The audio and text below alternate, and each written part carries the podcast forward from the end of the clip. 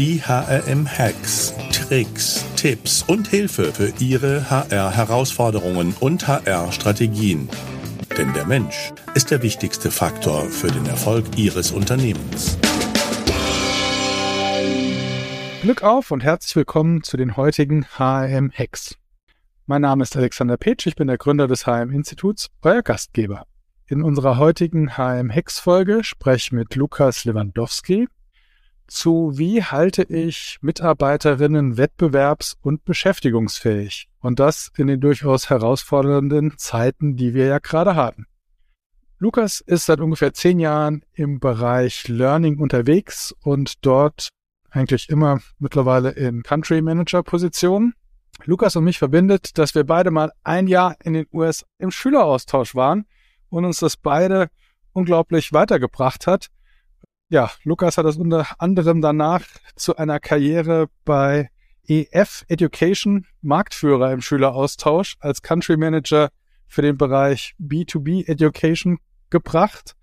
Und äh, seit ungefähr anderthalb Jahren ist Lukas Lewandowski Country Manager Dach bei Coursera, E-Learning-Anbieter mit über 100 Millionen Nutzer weltweit. Eine unglaubliche Zahl.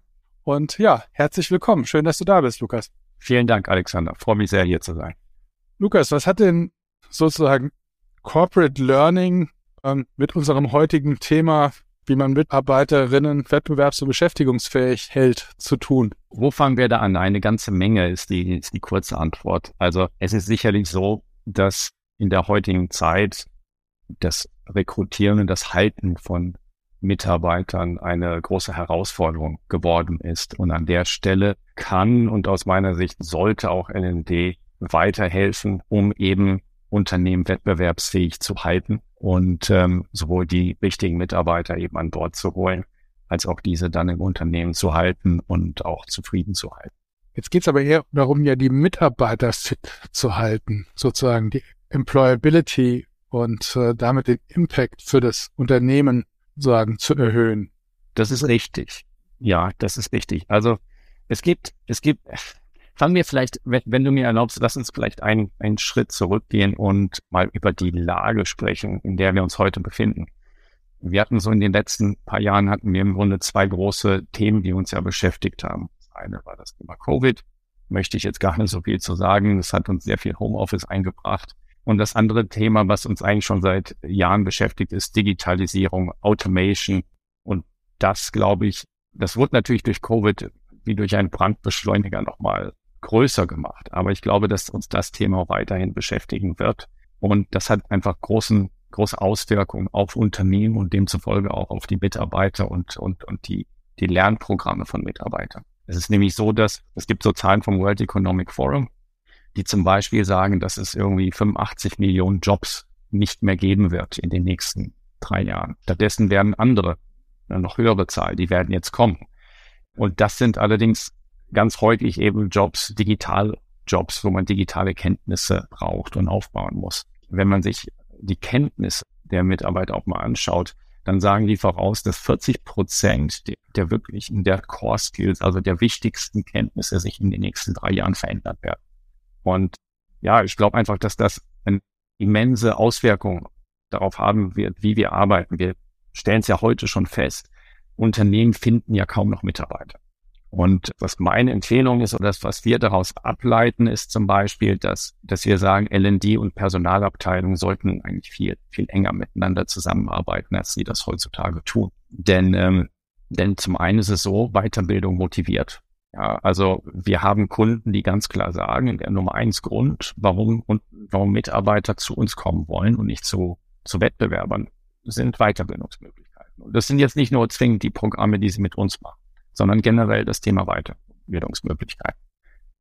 Und dann ist es natürlich auch so, wenn es, wenn es schwierig ist, Leute ins Unternehmen zu holen durch Recruiting, dann muss man vielleicht Kompromisse schließen. Dann holt man sich Menschen ins Unternehmen, die gewisse Lücken aufweisen. Aber dann möchte man diese, diese Kenntnislücken natürlich auch schließen und, und das kann man eben durch, durch Lernmaßnahmen tun. Und das ist etwas, was ja, wir sehen und befürworten. Grundsätzlich, wenn ich über viele Sachen spreche, dann ist das eben aus der Sicht, die wir haben, indem wir mit sehr vielen Unternehmen zusammenarbeiten, und äh, mit dem Lernprogramme durchführen.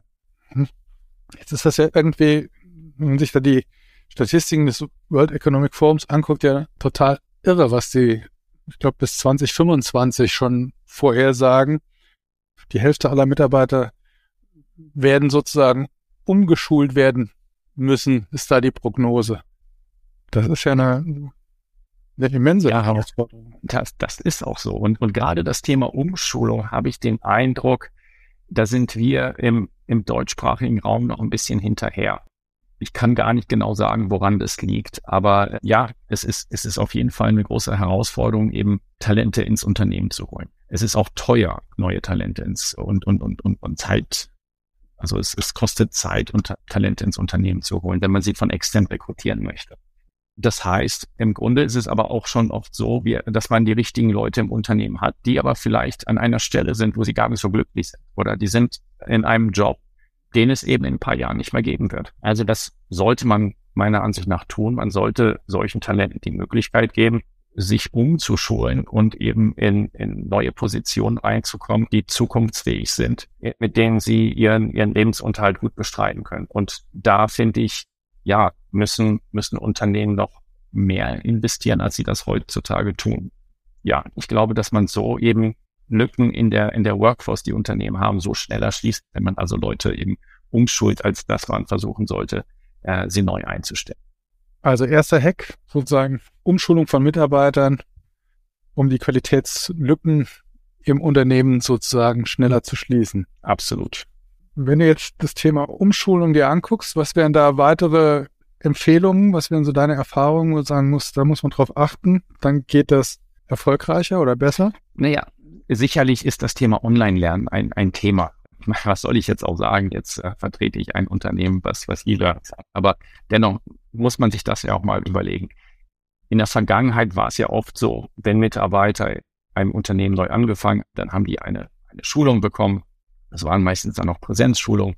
Dann war es durchaus möglich, dass die ein, zwei Jahre lang ohne Weiterbildung erstmal gearbeitet haben. Dann kam vielleicht eine Beförderung, demzufolge kam nochmal eine Schulung, die dann auch wieder vielleicht eine Woche gedauert hat. Und so war das dann immer wieder, hat man punktuell Schulungen erhalten und zwischendurch war ganz viel nichts, was lernen. Und ähm, ich glaube, dass man durch, äh, durch Online-Lernen eben dieses kontinuierliche, kontinuierliche Lernen besser darstellen kann.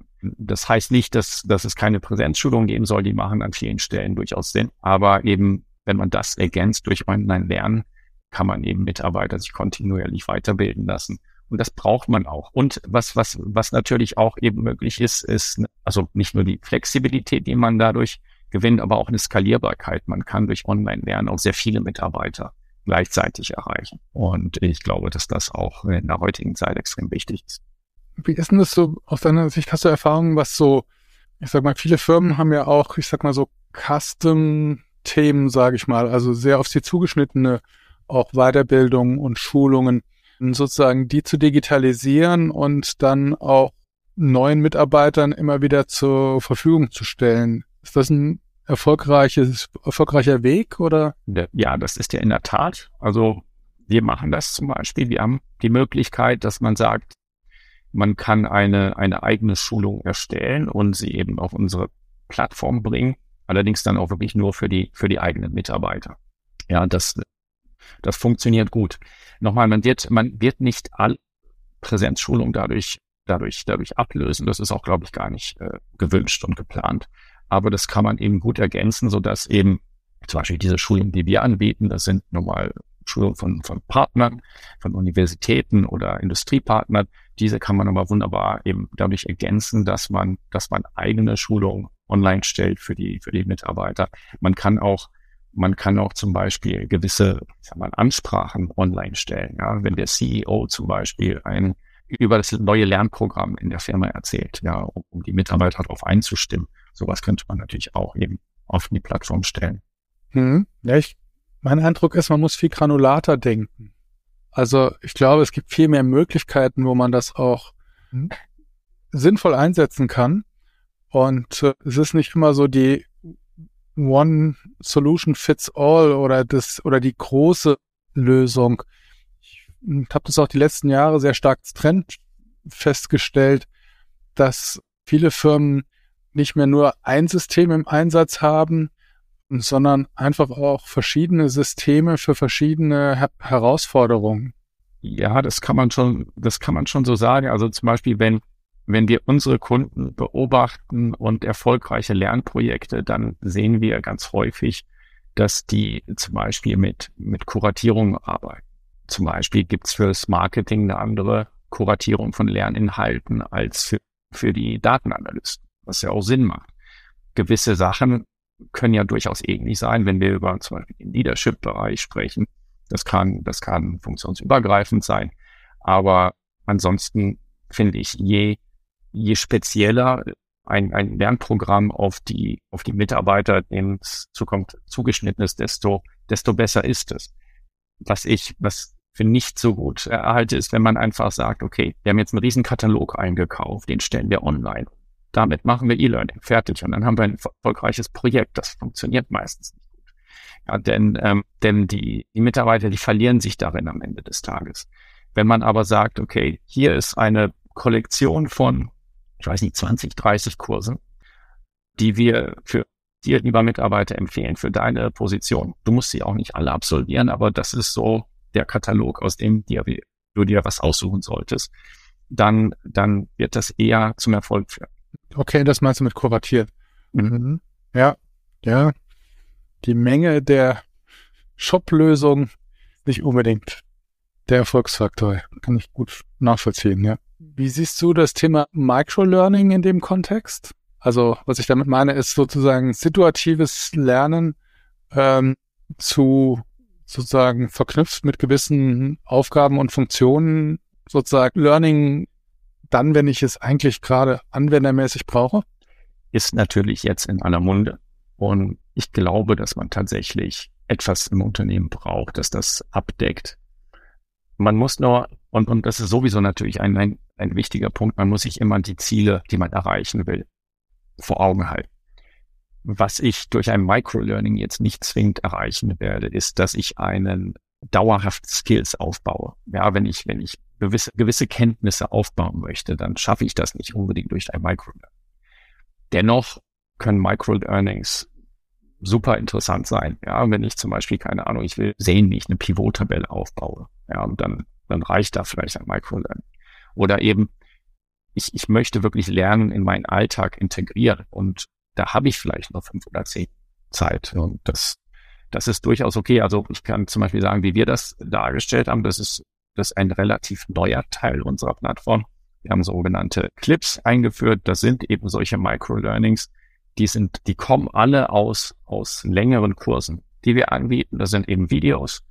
Und man kann also nach diesen Videos suchen. Wenn ich jetzt zum Beispiel, keine Ahnung, ich, das Thema Storytelling, da will ich mich vielleicht ein bisschen weiterbilden und dann kann ich nach Storytelling suchen und dann habe ich gewisse Microlearnings, die ich mir anschauen kann. Und dann schaue ich mir sowas an und vielleicht reicht mir das auch schon. Könnte aber auch vielleicht sagen, oh, das hat mich jetzt sehr interessiert und da würde ich gerne mehr dazu erfahren. Und dann mache ich im Anschluss, wenn ich mal Zeit habe, einen größeren Kurs dazu. Also ich glaube, Microlearnings sind auf jeden Fall ein Teil von, von, von Lernlösungen, die man haben muss, ja, die, die ein, einen Teil ausmachen. Es ist aber auch nicht das Allheilmittel. Ja, was hast du uns noch für Hacks mitgebracht? Ja, das mit den Hacks ist immer so, so, so schwierig, weil ähm, ich, ich glaube, wir können nicht das Rad neu erfinden, aber ich, ich, ich werde es mal versuchen. Also ich glaube eben das Thema, wie gesagt, L&D und Personalabteilung müssen enger zusammenarbeiten. Das hatte ich am Anfang, glaube ich, schon mal erwähnt. Was meinst du genau mit Personalabteilung? Also wahrscheinlich also das noch eher das Recruiting. Ja, Entschuldigung, da, genau das meine ich. Ich meine das Recruiting. Recruiting und L&D. Denn, äh, wie gesagt, heutzutage findet man auf der einen Seite ja oft nicht die Mitarbeiter, also müssen wir umschulen. Das hatten wir besprochen. Das andere ist eben aber auch die, die Vorteile von Lernen darzustellen als, als Recruiting-Tool, wenn man so will. Äh, es gibt ganz viele, vor allem junge Mitarbeiter, denen das fast wichtiger ist, die Weiterbildungsmöglichkeiten als, als andere Benefits. Das heißt, äh, wenn ich, wenn ich denen aufzeigen kann, wenn ihr bei uns anfangt, habt ihr gewisse Weiterbildungsmöglichkeiten, dann, dann ist das wirklich ein, ein Mittel, um Talente anzuziehen. Das ist wirklich ein Punkt. Das ist sicherlich auch von Branche zu Branche unterschiedlich. Aber zum Beispiel in der Pharmabranche haben wir sehr, sehr häufig Und eben das andere ist, man will ja auch Mitarbeiter binden, wenn sie einmal da sind. Also man will ja genauso wenig Mitarbeiter verlieren, wenn man sie denn, denn endlich im Unternehmen hat. Und auch da ist es eben ein, ein ganz probates Mittel, die Mitarbeiter eben mit guten Bildungs- und Weiterbildungsmöglichkeiten zu binden. Das wäre also ein, ein weiterer Hack. Ja, kann ich bestätigen. Also wenn ich mich in meiner Recruiting-Gespräche der letzten Jahre drehen sich alle auch um das Thema Weiterbildung. Ja, wo kann die Reise hingehen? Das war vor einigen Jahren noch anders. Da hat kaum einer danach gefragt. Das hat sich schon, glaube ich, stark verändert. Ja. Was wären denn so Punkte, wo du die Zusammenarbeit zwischen Recruiting und L&D noch stärker sehen würdest? Was wären denn da so Handlungsempfehlungen, die du geben würdest? Mhm. Naja, zum einen, wenn man eben, wenn es so ist, dass man Mitarbeiter einstellt, neu einstellt, wo man im Grunde schon weiß, ja, hier ist jemand, der gewisse Lücken hat, dass man eben direkt am Anfang versucht, diese Lücken zu schließen. Ja, das andere ist natürlich Onboarding-Programme. So ein Onboarding-Programm bereits auch hier Skills aufzubauen, die, die notwendig sind, um, um den Job gut auszufüllen, für den man den Mitarbeiter recruited hat. Also eigentlich bist du ein Verfechter natürlich des Hire for Attitude, Train for Skills sozusagen. Ja, ja absolut. Genau. Äh, und ich meine, jetzt, jetzt habe ich das Wort Skills oder haben wir beide das Wort Skills öfter erwähnt. Also ich bin ganz großer Freund von eben Skills First Learning. Ja, da können wir auch stundenlang drüber sprechen, warum ich glaube, dass das der richtige Weg ist. Aber um es kurz meinst zu sagen, Skills First Learning? Was verstehst du darunter?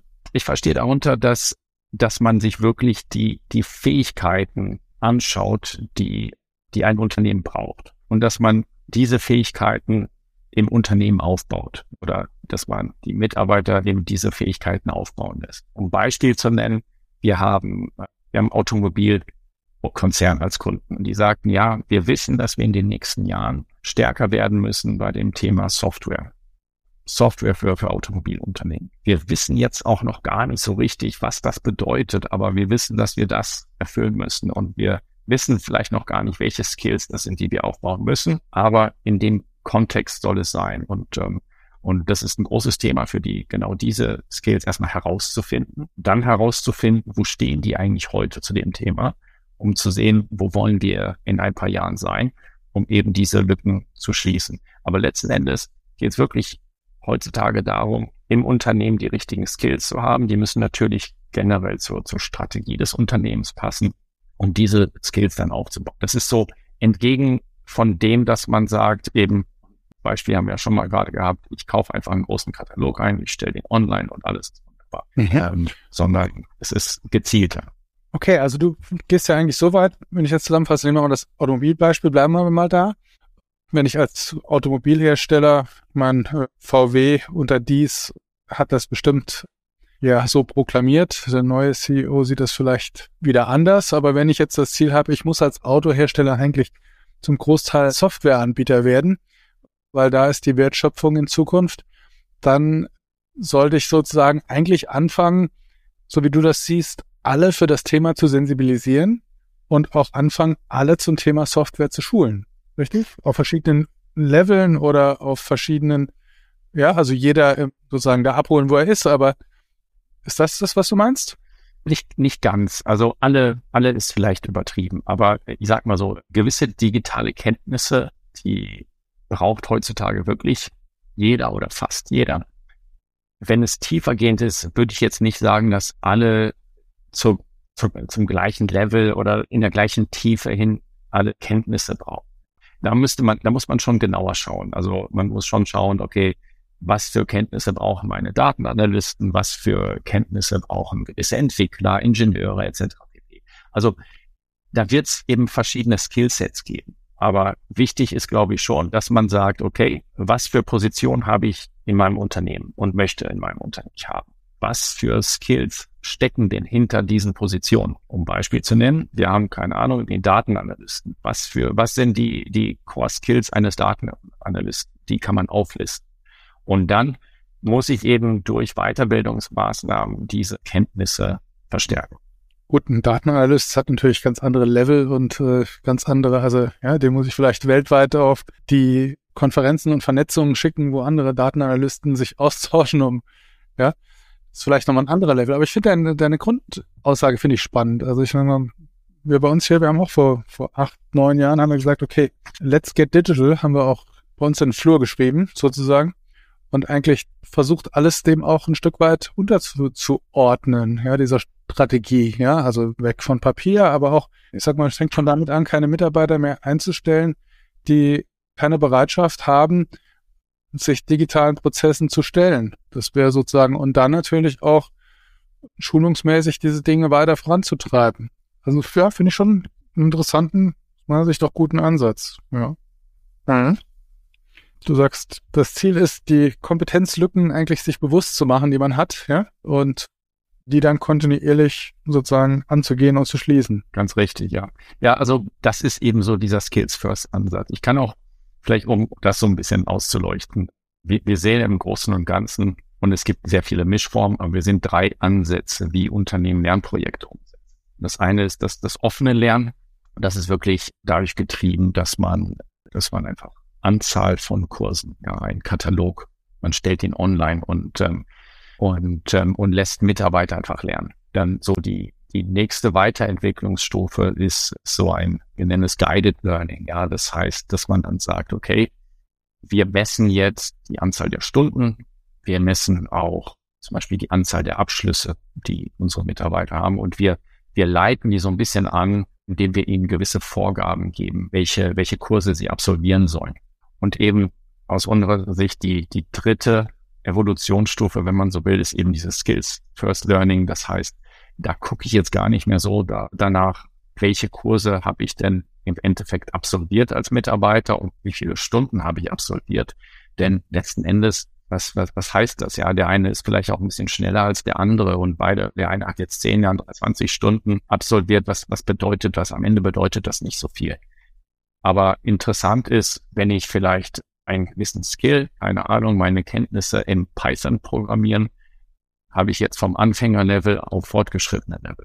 Das ist das ist relevant fürs Unternehmen oder es kann relevant für ein Unternehmen sein, wenn das jetzt sagt, dass eben der Skill Python-Programmierung für eine bestimmte Mitarbeitergruppe interessant ist. Hast du noch was an Tipps für uns zum Thema Learning und Onboarding?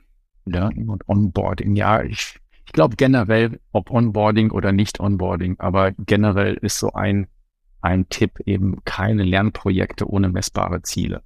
Und, und weil was, was wir eben oft sehen, wenn ich gerade diese drei Evolutionsstufen erwähnt habe, ist gerade bei diesem offenen Lernen. Und offenes Lernen kann für gewisse Themen durchaus sinnvoll sein oder als Beimischung auch durchaus sinnvoll sein. Aber wenn, wenn das so das einzige Lernprogramm ist, was ich habe, was meistens dann passiert, ist folgendes. So ein Unternehmen stellt eben gewisse Inhalte online und es wird auch announced und alle sind glücklich und zufrieden und fangen an zu lernen und äh, die Ergebnisse sind gut, aber meistens, wenn man dann ein Jahr vorspult, ist es so, dann hat man noch zehn Prozent der Mitarbeiter, die das weiterhin nutzen. Die sind einfach sehr intrinsisch motiviert und machen das gerne und, und nutzen diese Lernlösung auch weiterhin. Und die anderen, die haben sich eigentlich davon verabschiedet, weil, weil eben der Sinn und Zweck da nicht mehr so gesehen wird, weil auch nichts eben gemessen wird, weil man nicht weiß, wie es einen weiterbringen soll. Also ich glaube, dass grundsätzlich bei allen Lernprogrammen ist, es hilft, wenn es wirklich ganz klar bewusst ist den Mitarbeitern, warum, warum sie es denn überhaupt tun sollen, warum sie es priorisieren sollen. Denn ich meine, letzten Endes ist Lernen ja nichts anderes als alles, was wir so machen. Wir, wir alle sind immer beschäftigt in unserem Leben, ja. Also müssen wir Dinge priorisieren und wir priorisieren einfach das, was uns irgendwie weiterbringt, ja, was uns irgendwie an ein selbstgestecktes Ziel bringt. Und deswegen ähm, bin ich der Meinung, wir brauchen unbedingt messbare Ziele bei allen Lernprojekten, die man, die man auch nachhalten kann und die nachvollziehbar sind. Also das Warum in den Vordergrund stellen und messbare Ziele da drunter packen sozusagen. Ja, genau. Mhm. Und, und die Ziele sind die dann Abschlussergebnisse oder Daten oder wie würdest du das? Also würdest du Ziele festmachen? Ja, können sie sein, sind sie auch, würde ich sagen, meistens noch manche Leute sind auch sehr da motiviert, dass man zum Beispiel sagt, okay, ich bekomme jetzt Abschluss zum Beispiel von der Universität XY oder von, von der und der Firma und ich bekomme ein Zertifikat, das kann ich online stellen, auf LinkedIn zum Beispiel. oder das mir an meine, meine Bürowand heften. Ja, das, das, das kann durchaus motivierend sein. Das ist alles gut. Wobei eben wir eigentlich sagen, es ist wichtiger, Kenntnisse, Fähigkeiten, Skills aufzubauen. Ja, weil das ist letztendlich das, was, was mich in meiner jetzigen Position oder in zukünftigen Positionen weiterbringt. Es ist eigentlich egal, was ich in der Vergangenheit gemacht habe, schön und gut. Ich habe auch irgendwann mal studiert, ich habe meinen Abschluss gemacht, aber Skills First ist, das guckt nach vorne. Ja, ich kann auch jetzt noch, ich kann im nächsten Jahr, im nächsten halben Jahr, in den nächsten fünf Jahren werde ich Kenntnisse und Skills aufbauen können. Und ich weiß noch gar nicht welche, aber vielleicht werde ich mal ein besserer Storyteller oder so. Vielleicht das etwas, was, was ich mal angehen werde. Aber ähm, das sind, das ist eigentlich das Entscheidende. Ja, welche, welche Kenntnisse und Fähigkeiten werde ich in der Zukunft aufbauen und wie kann, kann ich das meinem Unternehmen zur Verfügung stellen? Mhm. Ich bin ein großer Freund immer von auch, ich sag mal, Lerntandems oder, oder ich kann es eigentlich dann am besten, wenn ich es jemand anders beibringen kann. Mhm. Ja. Wie kann man das denn eigentlich heutzutage im digitalen Lernen sinnvoll einsetzen?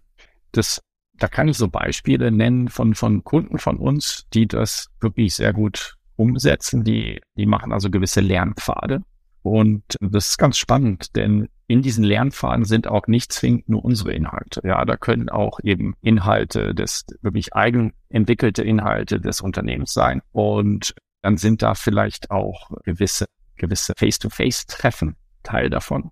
So dass man wirklich so einen, einen Lernpfad hat, der über einen gewissen Zeitraum geht den man absolvieren kann. Und das ist, das funktioniert gut, das ist motivierend. Also wir stellen schon fest, dass bei solchen Firmen die, ähm, die, die Abschlusszahlen und auch die, die, die Nutzungsdaten von diesen Lernprogrammen wirklich sehr, sehr gut sind. Also das ist so eine, so eine Mischung aus eben E-Learning und Cohort-Based Learning, wie man das so nennt. Mhm. Und ähm, ja, so Lernpfade eben. Ja, das funktioniert ganz gut. Okay, und da integriere ich sozusagen an das Wissen anderer Mitarbeiter und Genau, genau. Die motivieren sich dann gegenseitig in solchen Treffen zum Beispiel, ja. Was sind aus deiner Sicht noch Voraussetzungen, um erfolgreich Wettbewerbsfähigkeit und Beschäftigungsfähigkeit der Mitarbeiter zu erhöhen und zu erhalten? Ja, ich glaube, grundsätzlich geht's darum, und jetzt könnte man denken, ja, ist nichts Neues, aber leider irgendwie schon. Das ist das Thema der, der, der richtigen Lernstrategie ich habe immer noch leider den Eindruck, dass, dass sich damit zu wenig beschäftigt wird, dass Lernprojekte zu sehr im, im Vakuum gesehen werden oder einfach für sich selbst stehen. Und da bin ich eben der Meinung, dass das, dass das eben dann nicht gut funktioniert. Denn nochmal, ich glaube, dass man als Mitarbeiter immer schon einen gewissen Sinn sehen möchte in dem, warum man lernt. Und für so etwas ist natürlich eben die richtige Lernstrategie entscheidend. Und und wie, wie wird man das machen? Das vielleicht so als, als mein letzter Hack für heute. Ähm, ich glaube, es fängt immer an mit der Strategie des Unternehmens. Man muss sich eben anschauen, wo, wo will ich als Unternehmen hin? Was dann als, dann sollte man eben auch die, die Führungsriege einbinden, die, die das auch so kommuniziert und, und so mitträgt. Dann muss man sich eben anschauen, was bedeutet das denn für die einzelnen Bereiche, fürs Marketing, für den Vertrieb, für Entwicklungsabteilungen zum Beispiel. Und ähm, dann geht man wieder eine Ebene runter und, und guckt sich an, okay, was bedeutet das für gewisse Positionen und eben Fähigkeiten, die diese Position mitbringen müssen. Und ähm, ja, schließlich und endlich kann man auch dann sagen, okay, jetzt schauen wir uns mal an, wo stehen wir heute? Da und da wollen wir hin da gibt es gewisse Lücken, die wollen wir schließen und das ist jetzt unser Lernprogramm, das wir implementieren wollen. Wenn ich das nochmal zusammenfassen darf, also Unternehmenslernstrategie sozusagen abgeleitet von der Unternehmensstrategie mit der zentralen Frage, warum machen wir das? Ja, wo wollen wir hin? Ja, ganz genau. Dann ein wichtiger Aspekt, den du gerade genannt hast, ist das Thema Vorbildfunktion von Führungskräften, auch im Lernen. Also ich glaube, wenn nicht die Akzeptanz von ganz oben mitspielt, wird sich Lernen immer schwer tun in Organisationen? Unbedingt, unbedingt, ja. Ähm, also die Akzeptanz und auch wirklich aktive Kommunikation ist beides extrem entscheidend. Wenn das fehlt, nochmal, dann, ähm, dann, dann sieht man den Sinn und Zweck vielleicht gar nicht, warum man das machen soll. Denn Initiativen gibt es heutzutage so viele. Also wenn ich mir jetzt überlegen müsste, welchen Initiativen schließe ich mich an und welchen nicht, dann ist es sicherlich die, die vom Vorstand eher unterstützt wird. Das ist die Initiative, wo ich sage, okay, da investiere ich jetzt meine Zeit. Das scheint wirklich wichtig zu sein. Und wenn, wenn keiner darüber spricht, dann ist das sicherlich etwas, was man schon nachziehen kann. Ja, also auf jeden Fall. Ich glaube, gutem Beispiel vorangehen, erster zentraler Punkt. Ja, Lukas, herzlichen Dank, ja, dein Input, deine Tipps. Vielen Dank, Alexander, dass ich, äh, dass ich dabei sein durfte. Hat großen Spaß gemacht. Danke mir. Mir auch. Und wenn ihr das nochmal nachlesen wollt, entweder als Interview oder die einzelnen Hacks Checkliste einfach auf hm.de gehen und danach suchen und dann werdet ihr beides finden. Herzlichen Dank und Glück auf, bleibt gesund und denkt dran, der Mensch ist der wichtigste Erfolgsfaktor für euer Unternehmen. Dankeschön.